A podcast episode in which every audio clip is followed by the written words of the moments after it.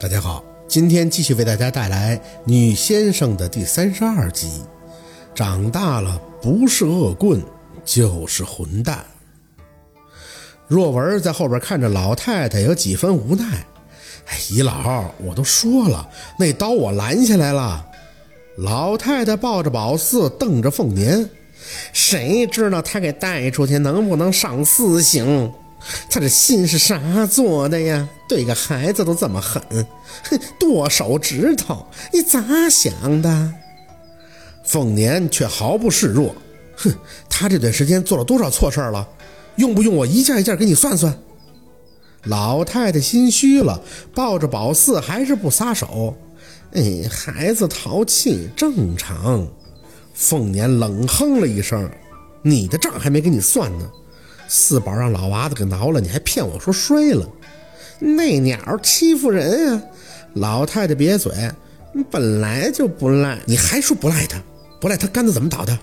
那鸟早就看出四宝是霍霍人东西了。索伦杆是人家民族的讲究，你明不明白？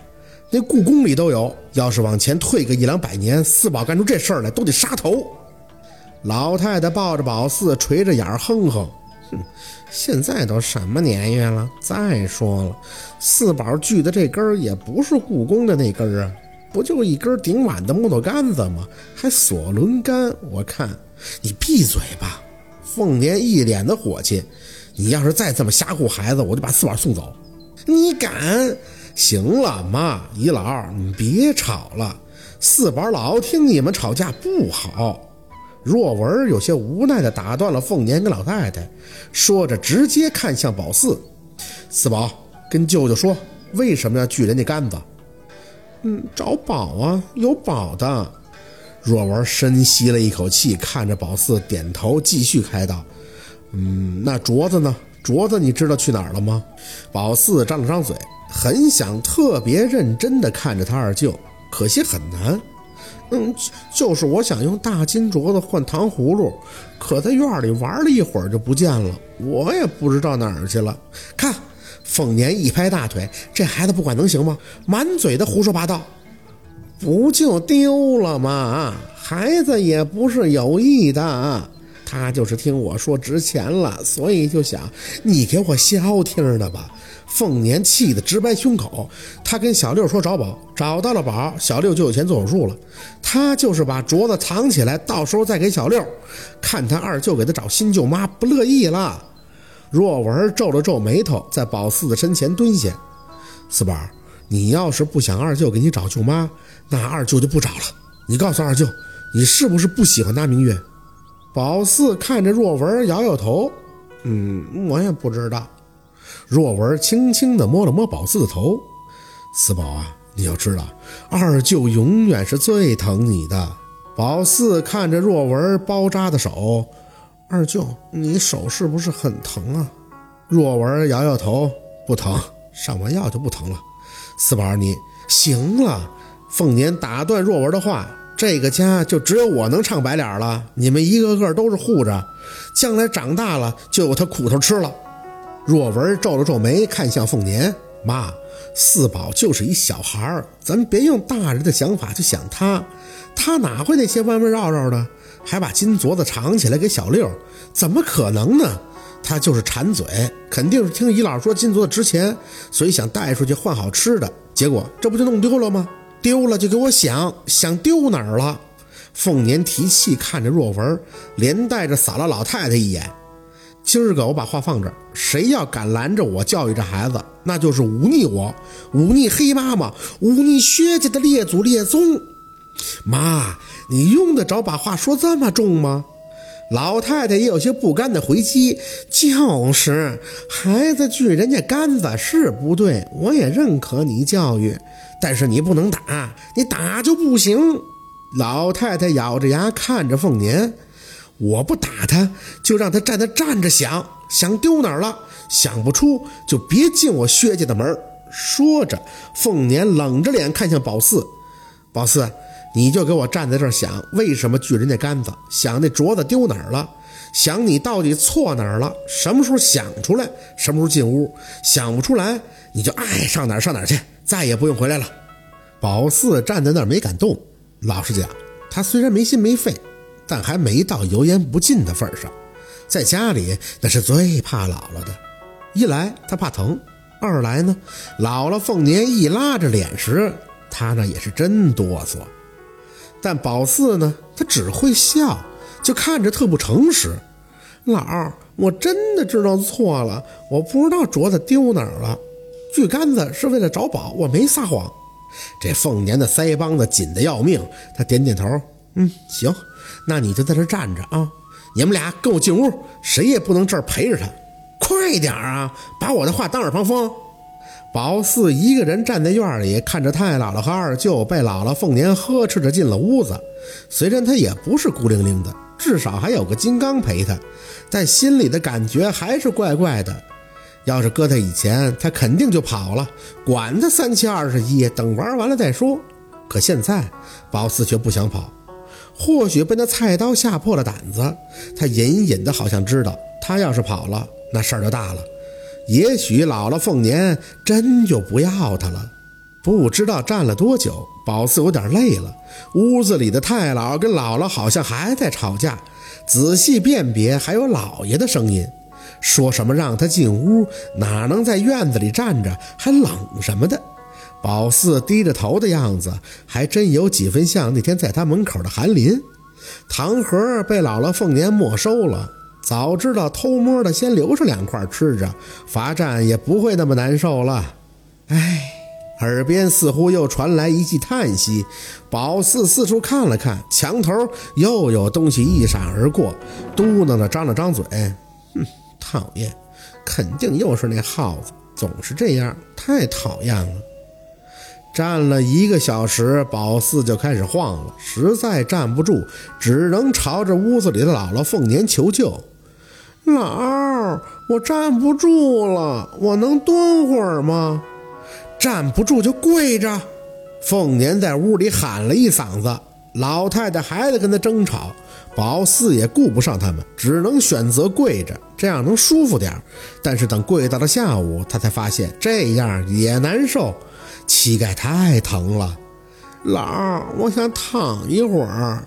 可凤年啊，压根儿就不搭理他。他手里端着个碗出来，碗里还放着个胡萝卜。在无视宝四的情况下，把碗放在了墙根儿，然后在旁边点了三根香。宝四跪在那儿，眼巴巴地抻着脖子看着。老儿，我想吃胡萝卜，这是给长耳大仙的。你要敢吃，我把你舌头割了。凤年毫不客气地回头警告着宝四，直到确定他不会动后，抬脚进了屋。宝四只能手撑着地生挺着，直到天渐渐地阴沉下去，有雷声隐约地传了出来，心里一喜，张嘴就喊：“老儿，要下雨了，我得回屋吃饭了，我饿了。”抬头看着天，宝四想着什么时候下雨。可眼神一瞟，却发现那个绿眼睛的老娃子就站在他家房檐上，死死地盯着他。宝四能确定，他盯的就是自己，不禁有些紧张，心里念叨着：他不会又带着那帮老娃子叨我，往我身上拉屎吧？又脏又疼的，我可受不了。老儿，有老娃子，有老娃子要叨我。凤年还是不理他，屋里老太太的声都哑了。好几次，宝四看见太姥跟二舅要出来，结果姥姥凤年死堵着门，嘴里嚷嚷着：“现在还帮他，就是害他。”宝四是心里真的不明白，二舅跟太姥姥对他那么好，怎么会害他呢？没多一会儿，冰冰凉凉的雨点儿就淅淅沥沥地砸到了宝四的脸上。其实一开始，宝四感觉是舒服的，他喜欢凉。虽然昨晚被韩林奶奶摸一下，感觉到了冷，但是大多时候他都是喜欢凉的。可喜欢了一会儿，雨就大了，这雷声轰隆的响起，宝四有些承受不住了。老二，我衣服湿透了，我实在太饿了。凤年撑着雨伞出来，若文跟老太太还是让他挡在了身后。你知道错了吗？我错了。凤年抿着嘴唇看着宝四。你错哪儿了？宝四拼命的让嘴角下咧，想了半天，大脑一片空白。我不知道啊，我就是错了，我错大了，姥姥，我要饿死了！大雨迎头而下，宝四越来越觉得冷，尤其是跪得久了，这身上的衣服被雨水浇得湿透了，头也晕沉沉的，双腿更是跟灌了铅一样。可姥姥凤年怎么也不让他二舅跟太姥姥靠近他，还在那儿不停地说，必须得让他认清自己的错误，不然有一就有二，长大了不是恶棍就是混蛋。宝四张大着嘴看着撑伞的姥姥凤年，姥，恶棍和混蛋是谁呀？我不认识他俩呀！我真错了，我冷啊，我要饿死了。老太太开始哭啊，哼，凤年呀，这雨多凉啊！算我求你了，别让孩子作病行吗？若文也在求情，妈，四宝就是一天真的孩子，他是个性。不懂遮掩一些，但不至于像你想的那么坏。他才八岁呀，我求求你了，咱别这么罚他行吗？别让他淋雨了。他要是病了，这姨姥也会病的。凤年冷着脸站在宝四对面，眼底却满是坚决。养不教，父之过。若文，如果你把宝四当成你闺女，那你就陪他跪，跪到他知道哪儿错了为止。若文随即从伞下奔到宝四身旁，跪下，拿自己的衣服遮住宝四的头顶。四宝，没事二舅陪你，不怕啊。宝四哆嗦着跪在那里。二舅，嗯，我真的知道错了，我我再也不敢了。那你哪儿错了？宝四真是不懂姥姥凤年为啥不像以前，他说完了就拉倒了，非得问他错哪儿了。这宝四心里是真不知道啊。嗯，我，嗯，我，呵呵。凤年咬牙瞪着宝四，还是不知道是吗？那就跪着，跪到想起来，跪到你想哭，跪到你给我开窍。薛凤年，老太太疯了，摇晃着身体，怒视着凤年：“是不是我死了，你才能让宝四进屋啊？是不是我死了，你才能不这么霍霍这孩子？”凤年看着他，丝毫不惧，眼底一片冰凉。廖小云，这是我们薛家的事儿，轮不着你个裴家的丫头来管。老太太好似受了打击，踉跄了一步，退到雨里。你你叫我什？你求什么？你你说我？砰！宝四实在是坚持不住，身体一阵摇晃后，直接拍进了泥水里。雨水磅礴，他倒下的瞬间，无数的泥浆在脸庞炸开，好冷。宝四知道自己实在是太冷了。四宝。若文的呼声在耳边响起，宝四软软的躺在那里。此时雨点落在宝四身上的感觉，他心里是异常的清晰。他感觉很困，很冷，很想睡觉。老儿，我真的错了。艰难的吐出最后一句后，彻底的什么都不知道了。